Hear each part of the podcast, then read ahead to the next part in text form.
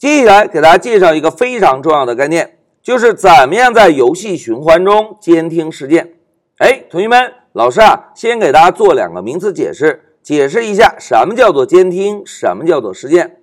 来，我们先看第一个名词事件。同学们，当我们开发完游戏之后，启动游戏，用户是不是就可以开始玩游戏了？对吧？用户可以在游戏中点击鼠标按钮，或者按下某一个键盘按键。那如果用户不想玩了，是不是还可以点击关闭按钮？对吧？哎，一句话讲，用户针对游戏所做的操作，我们呢都可以把它理解为事件。哎，这个就是事件的概念。那现在同学们试想一下，当用户针对游戏做了一些操作之后，我们的游戏是不是应该相应的做出反应，对吧？而游戏想要做出正确的反应，我们第一步就需要先知道用户到底做了哪些具体的操作。哎，知道用户到底做了哪些具体的操作，我们呢就把它叫做监听。一句话讲，我们在游戏循环内部啊。编写一小段代码，通过这一小段代码判断用户的具体操作行为，哎，这个就叫做监听。因为啊，我们只有知道了用户的具体操作，是不是才能够有针对性的做出响应，对吧？好，讲到这里，老师给大家先介绍了一下事件监听的概念。一句话讲，用户针对游戏可以做出任何的操作。程序呢要通过代码捕获到用户的操作，然后有针对性的做出响应，这个就叫做监听事件。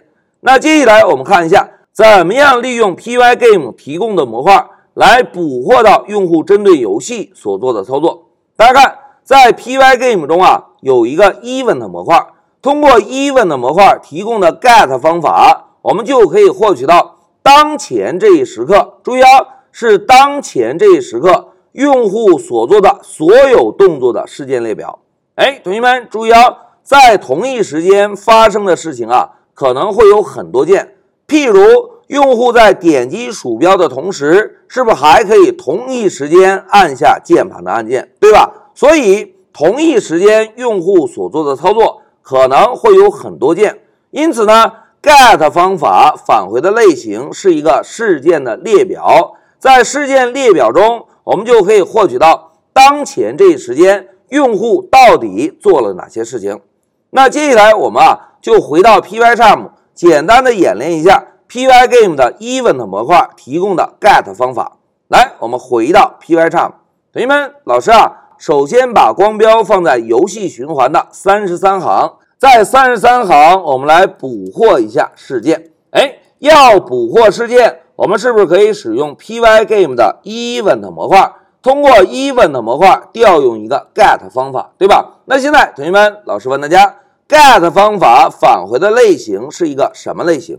哎，非常好，返回的类型是一个列表类型，对吧？那老师啊，就定一个变量 EventList 来接收一下 Get 方法返回的结果。接收之后啊，老师呢就使用 print 函数把 EventList 做一个输出。来，代码改造完成，我们运行一下程序，走。哎，同学们看，程序启动了，对吧？现在大家看，在控制台啊，输出了很多很多空的列表，对吧？因为我们现在并没有针对游戏做任何的操作。那怎么样让同学们能够看到更准确的信息呢？哎，老师啊，把程序先停止一下，我们在输出语句上方增加一个简单的判断。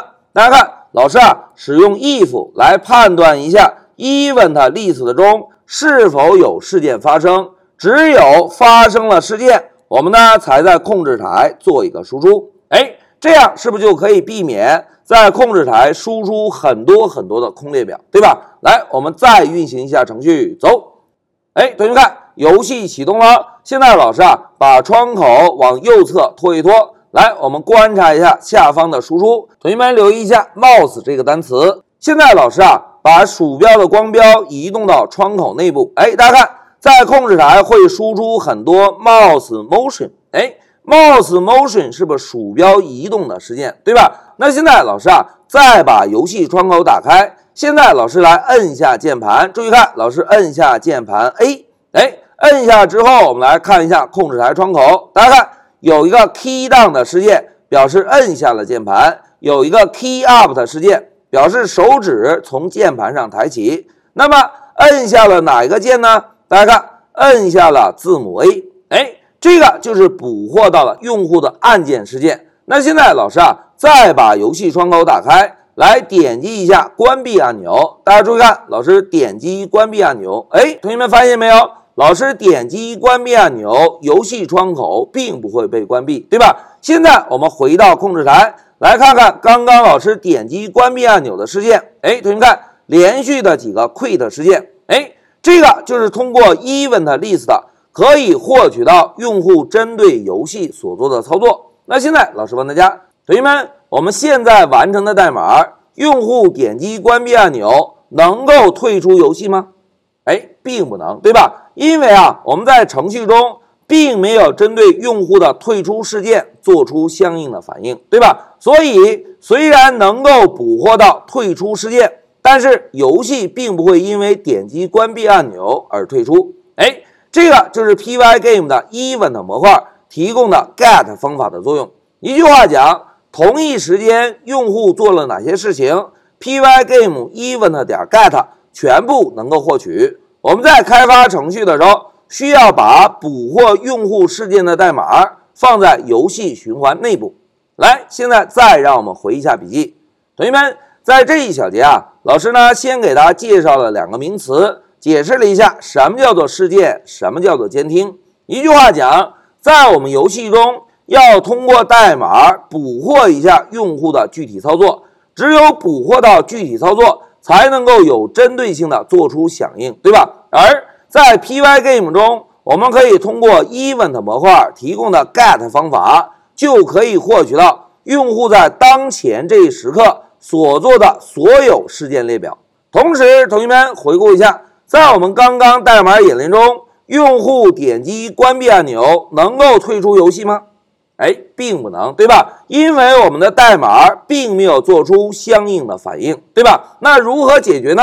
哎，同学们不要着急，老师啊，先暂停一下视频，我们马上就讲。